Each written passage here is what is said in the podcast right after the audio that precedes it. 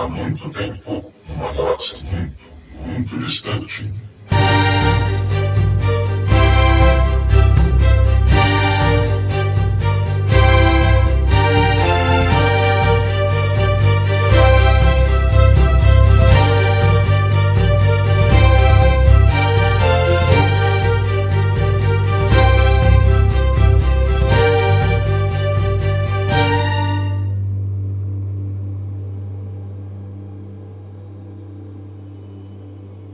Dia, boa tarde, boa noite. Estamos de volta depois de alguns meses que eu estava terminando a minha tese de mestrado com o Sozinho em Arthur. Eu espero que vocês gostem do episódio de hoje. Aconteceu muita coisa, eu ia voltar só daqui a duas semanas, mas aconteceu muita coisa essa semana, me deixou empolgado para falar. Eu tava tirando essa semana para ter férias depois de entregar a tese, e a gente tá, na verdade, eu ia deixar passar a D23, que é basicamente uma Star Wars Celebration, uma Disney Celebration, ou uma Disney Con, vamos dizer assim, que vai acontecer de 23 a 25 de agosto próximo final de semana e se espera bastante coisa na parte de TV de Star Wars, na verdade. O que já está anunciado de Star Wars é na sexta-feira, no dia 23 do 8. The Music and Sounds of Star Wars Galaxy's Edge, falando obviamente dos sons e da música de Galaxy's Edge, que para quem não sabe é o parque da Disney que tem que foi aberto nos Estados Unidos, a seção do parque específica de Star Wars que se,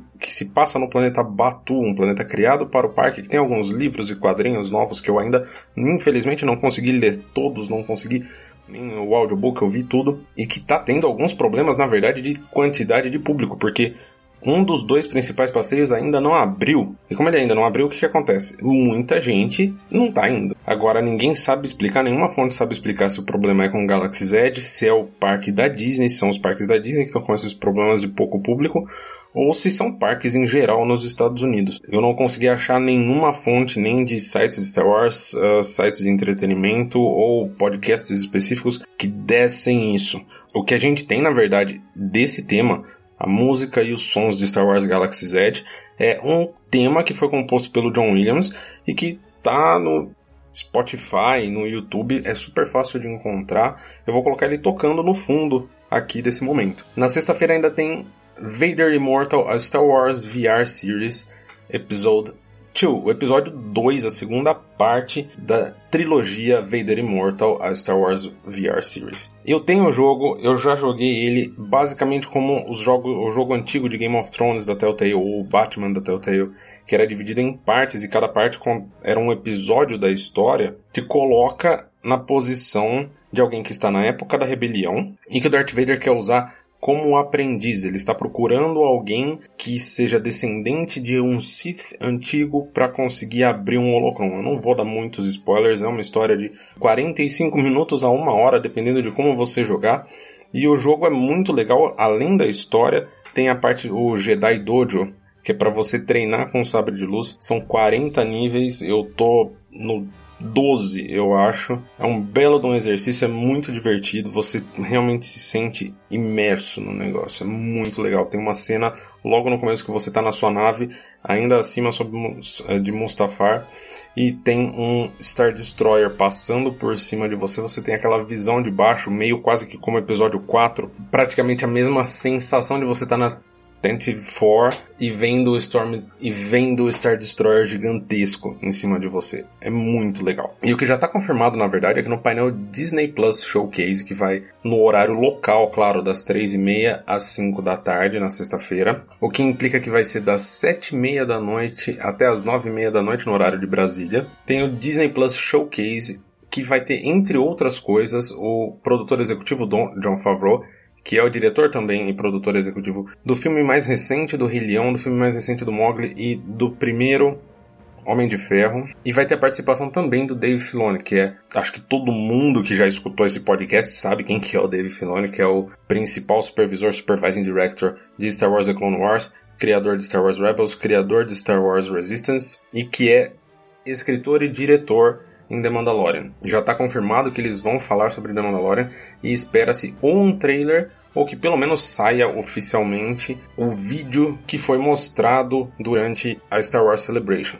Talvez com efeitos melhores, edição de som melhor, alguma coisa. No sábado, dia 24 do 8, tem um projeto secreto da Disney que deve ser anunciado o que, que é. No dia 22, eles vão anunciar dia 22 o que, que o painel do sábado, dia 24, vai ser. E no dia 25 tem um, um outro painel Inspiring Women, Behi Women Behind Star Wars Galaxy's Edge, que vai falar sobre as mulheres que ajudaram a criar o Star Wars Galaxy's Edge, é extremamente importante que uma empresa como a Disney esteja realmente fazendo isso hoje. Nessa última semana saiu também Star Wars Secrets of the Jedi, um livro que o autor real é o Mark Sumerak, eu devo ter assassinado o nome dessa criatura, mas que é um livro escrito em universe pelo Luke Skywalker. Conta a visão do Luke Skywalker. Não adianta começar a pensar em que momento que ele escreveu isso, porque ele escreve, ele escreve coisas até sobre uh, os últimos Jedi no meio do texto, nas, uh, nas páginas que já saíram do texto, você já tem essa, esse ponto de vista do Luke escrevendo, falando sobre a Rey. Você fica, porra, que hora que,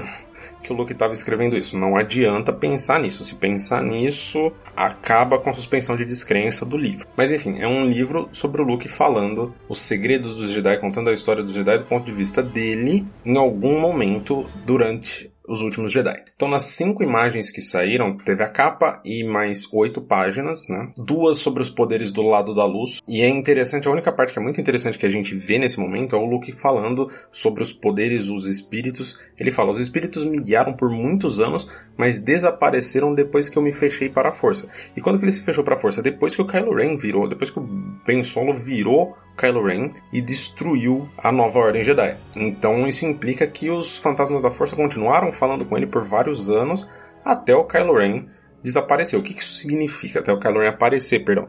O que isso significa? Será que o Anakin, será que o Obi-Wan, será que o Yoda avisaram ele do que estava acontecendo com o Kylo Ren? Por que, nesse caso, eles falaram com ele e por que, que o Anakin não apareceu diretamente para o Kylo Ren? Então, a gente sabe que não tem nenhuma técnica específica para ver isso, porque o Luke tinha técnica nenhuma quando o Ben apareceu para ele, quando o Obi-Wan apareceu para ele. Tem duas páginas sobre os Jedi, fala sobre o Kit Fisto, sobre o Qui-Gon Jinn, o Obi-Wan, o Ki-Adi-Mundi, a Shakti, o Plo Koon e, curiosamente, a Ahsoka Tano. Não tem nenhuma informação além do que a gente sabe de Rebel, nenhum de Rebels, não tem nenhuma informação sobre o que aconteceu com a Ahsoka pós-Rebels. O que a gente sabe realmente é que ela foi atrás do Esca, mas o livro não dá nada além disso, nem sequer menciona ela indo atrás do Esca. O que eles mencionam realmente é o papel dela como fulcrum na rebelião, é isso que o Luke menciona.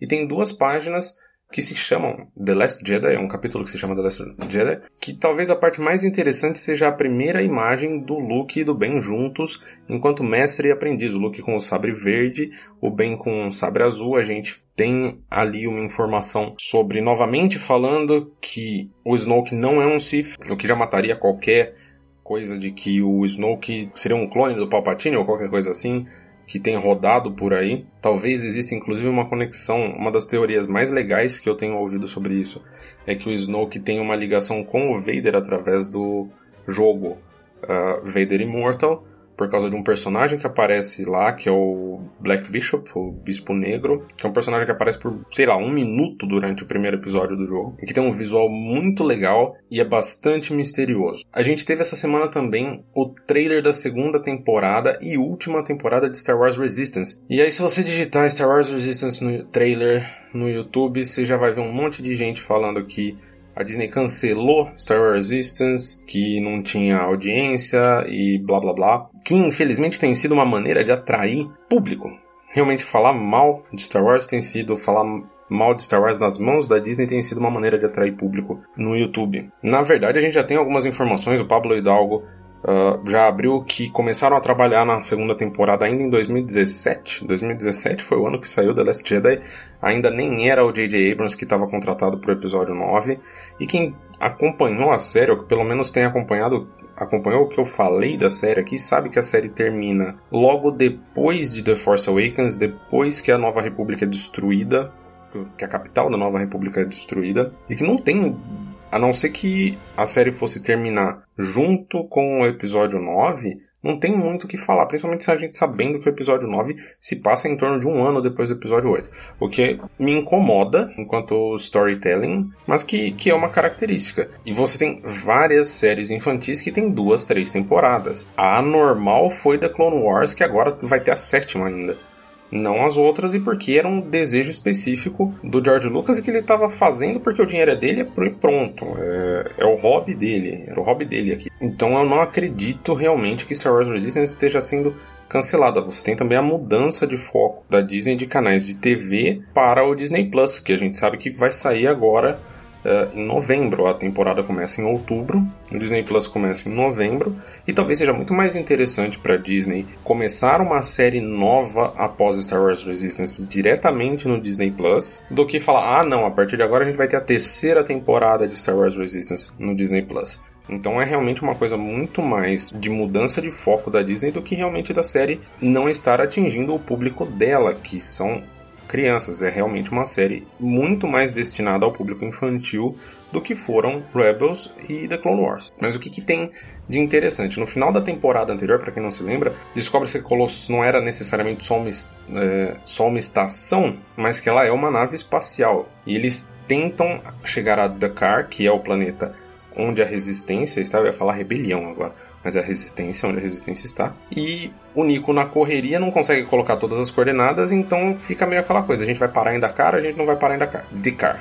Não Dakar, Dakar é onde tem o Rally, que eu nem sei se ainda tem o Rally, eu lembro de quando eu era criança que você falava do Rally Paris-Dakar. E você já vê lá que a Colossus sai num planeta que obviamente não é de Car, porque não sai no meio da batalha da resistência com a Primeira Ordem. E você tem ali várias coisas muito interessantes que o pessoal do canal do YouTube do Star Wars Explained fez uma ligação que eu particularmente não tinha feito, apesar de eu amar a série que eles falaram, que é Battlestar Galactica. A série mais nova remake do começo dos anos 2000, que até hoje é uma série uh, sensacional. Para quem não conhece Battlestar Galactica, são os últimos 50 e poucos mil humanos tentando fugir dos Cylons.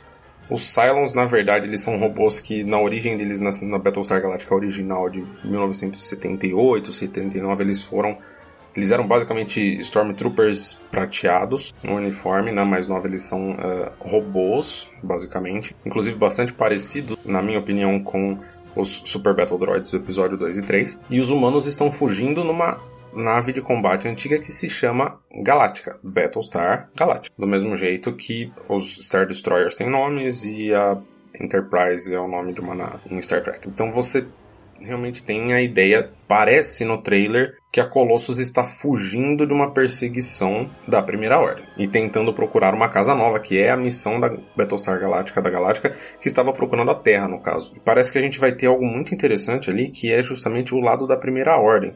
Porque, para quem não se lembra, a Tan, que é a amiga, que era amiga do caso personagem principal de Resistance, ela desertou para a Primeira Ordem, porque ela realmente acredita que o Império e a Primeira Ordem fizeram bem para a galáxia. E a gente vai acompanhar aparentemente o que está acontecendo com ela. Tem inclusive uma cena muito legal com o Kylo Ren usando a força através de um holograma, o Kylo Ren já com cicatriz pra gente ter certeza realmente que a gente já sabe que é depois de The Force Awakens, ele já sem o capacete, usando a força através de um holograma para controlar a mão dela para ela pegar uma arma. A gente não sabe exatamente o que o que tá acontecendo ali. A gente vê outras coisas muito interessantes, muito divertidas, eu acho, curiosidades como caçadores de recompensa de The Force Awakens, como o Crimson Corsair e a Guavian Death Gang. Eu não lembro o nome em português, sério. Alguém me desculpa aí, mas eu não lembro o nome em português nesse momento. E a gente vê três Super Battle Droids. Eles mencionam alguma coisa muito antiga, uma fonte de energia muito antiga, que me parece realmente uma relíquia do lado negro.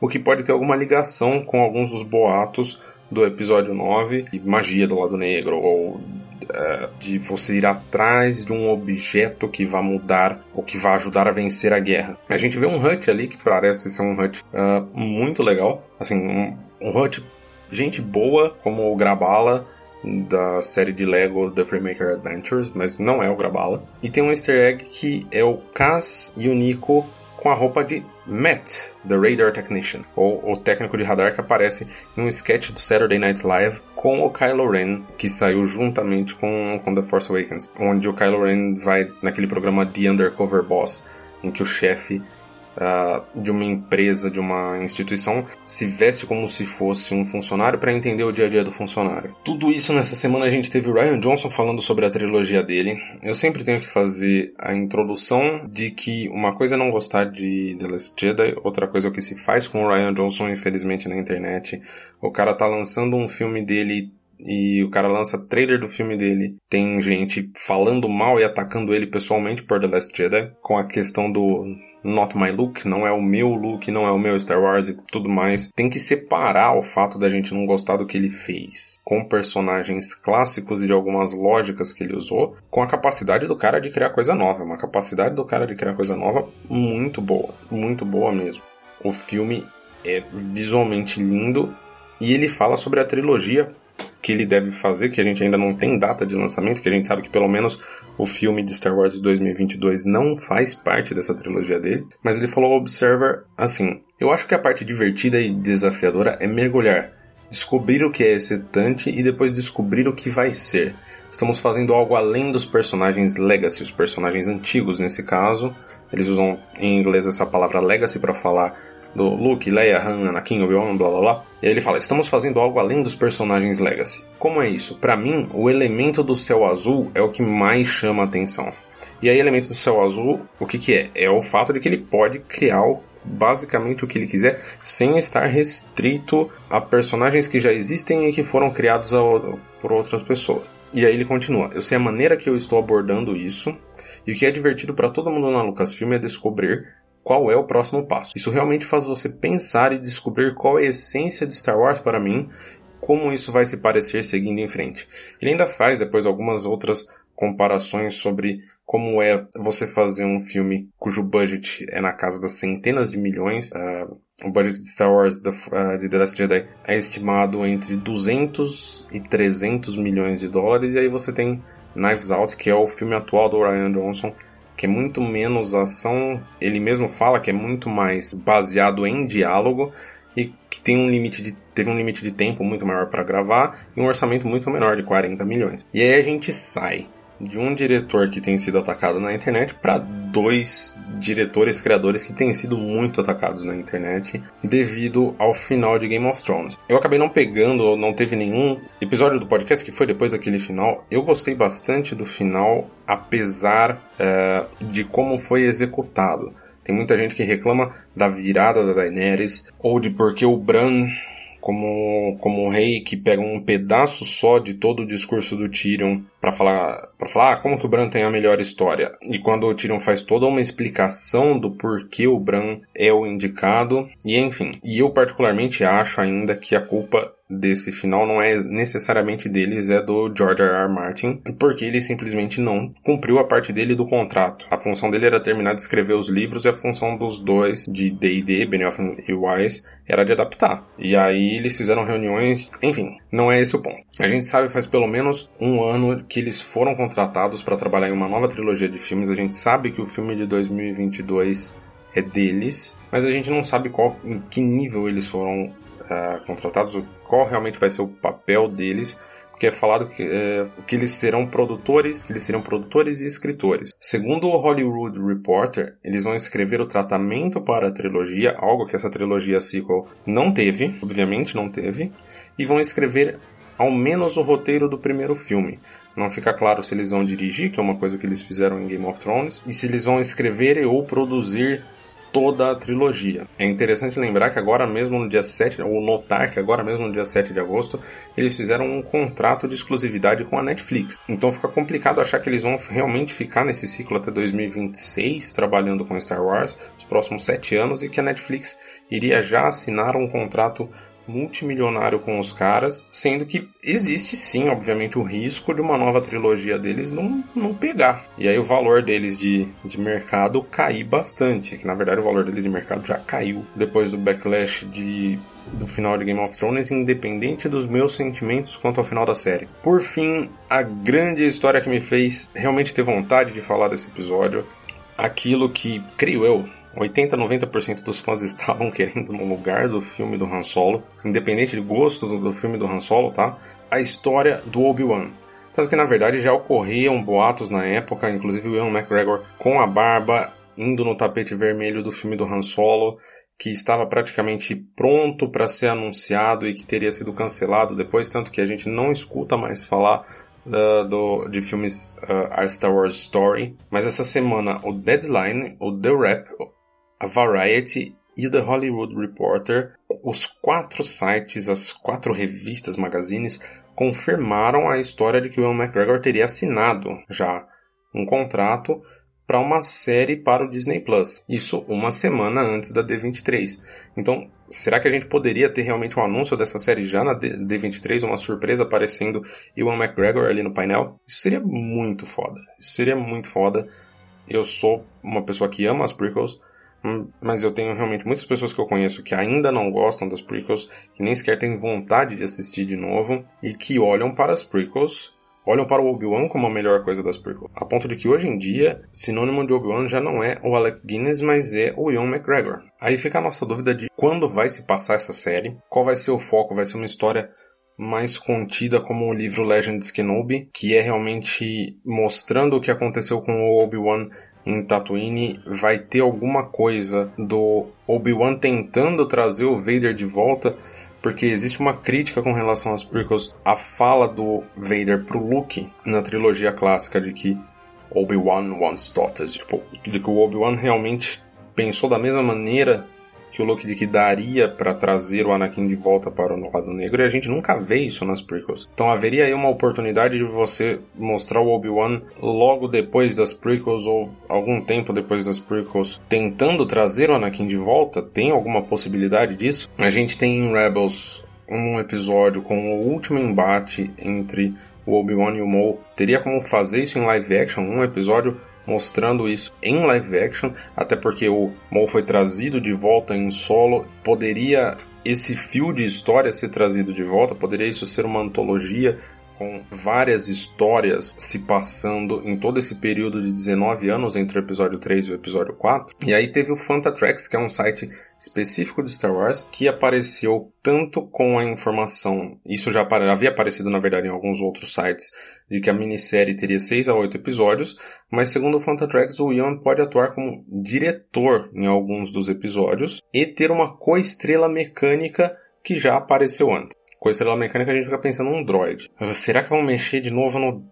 Sei lá, será que vão mexer de novo na, na história do Obi-Wan não lembrar do R2-D2? Que é um, um furo bizarro, mas paciência. E a questão do Iwan ser um diretor talvez seja uma exigência de contrato dele. O Iwan tem crédito como diretor no filme American Pastoral de 2016, onde ele também é o principal ator, mas ele nunca mais dirigiu nada. E talvez esse seja exatamente o momento onde ele possa crescer como diretor e ele é um cara que tem um carinho absurdo pelo personagem. E aí eu fico realmente curioso, já que esse projeto mudou claramente de um filme para uma série, o quanto disso vai ser realmente aproveitado, o quanto do roteiro original vai ser aproveitado. Dá para esticar esse material? Será que não se perde a qualidade? A série pode ser também uma oportunidade de dar mais espaço para o Obi-Wan e de você trazer outros personagens. Quem que vai ser esse elenco de apoio? Quem vão ser essas pessoas? Tem a possibilidade de trazer alguém que ele já conhecia de The Clone Wars? Talvez uma missão com o Rondo? Não sei, a gente sabe que oficialmente o Rondo tá vivo até a época das sequels. Corre lá para o www.gedicenter.com.br que o João Pedro fez um artigo muito legal sobre a série do Obi-Wan Kenobi e os seus rumores. Não esquece de seguir a gente no Facebook, no Instagram e no Twitter, onde é tudo barra Jedi Center ou arroba Jedi Center.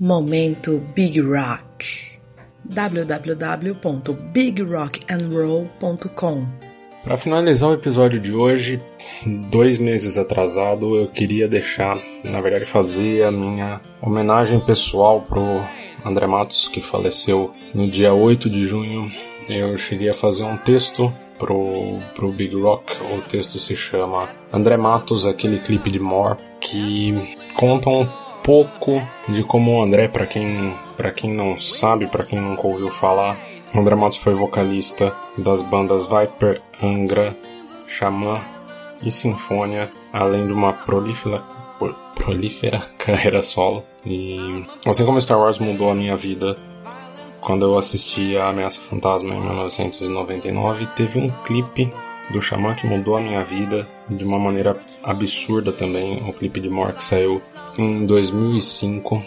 e o André, para quem não conhece metal, para quem acha que metal é só gritaria, embora exista uma técnica muito grande na gritaria. É, o André era formado em regência e composição, falava seis línguas fluentemente, era um cara de um conhecimento absurdo e morreu de ataque cardíaco fulminante antes de chegar nos 50 anos. E aquele clipe que bizarramente é um dos covers da carreira uh, do André, a música original não é do Xamã, me fez correr para correr pro mercado que tinha perto de casa e comprar um CD, né, época que se comprava CD ainda, porque eu tinha adorado ver o clipe na MTV enquanto estava passando pelo centro da cidade num dia de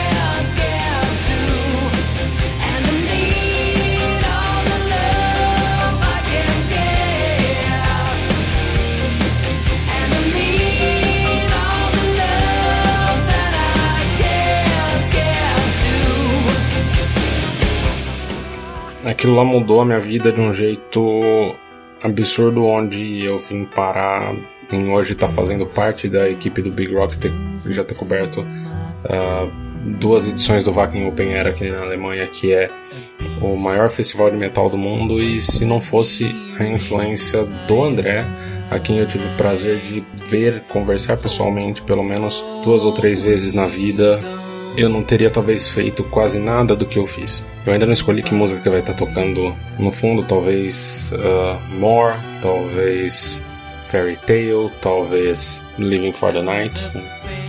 É só um momento que eu queria fazer a minha homenagem para ele, porque eu consegui fazer ela escrita, mas eu não tinha conseguido fazer ela em áudio ainda. E agora que eu tô voltando com o podcast, eu não ia conseguir deixar de fazer isso. E para alguém que voltou com a carreira, tinha voltado com a carreira do Xamã no final do ano passado, e eu fiquei daqui de longe querendo ver e não consegui. E eu acho que é uma mágoa que eu vou acabar guardando o resto da vida, não ter conseguido ver esse retorno da banda, mas passei.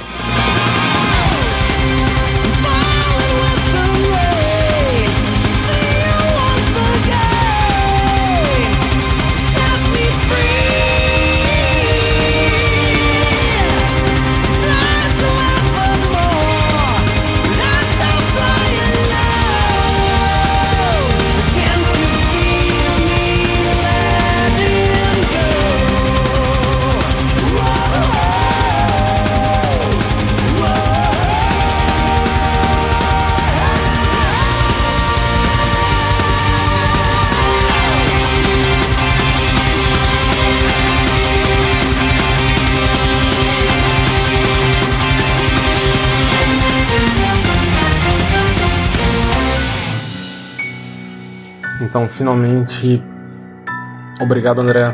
Obrigado por essa carreira que você começou quando você era adolescente, com 15 anos, com Viper. Obrigado por todos os discos que você deixou. Obrigado por ter mudado minha vida.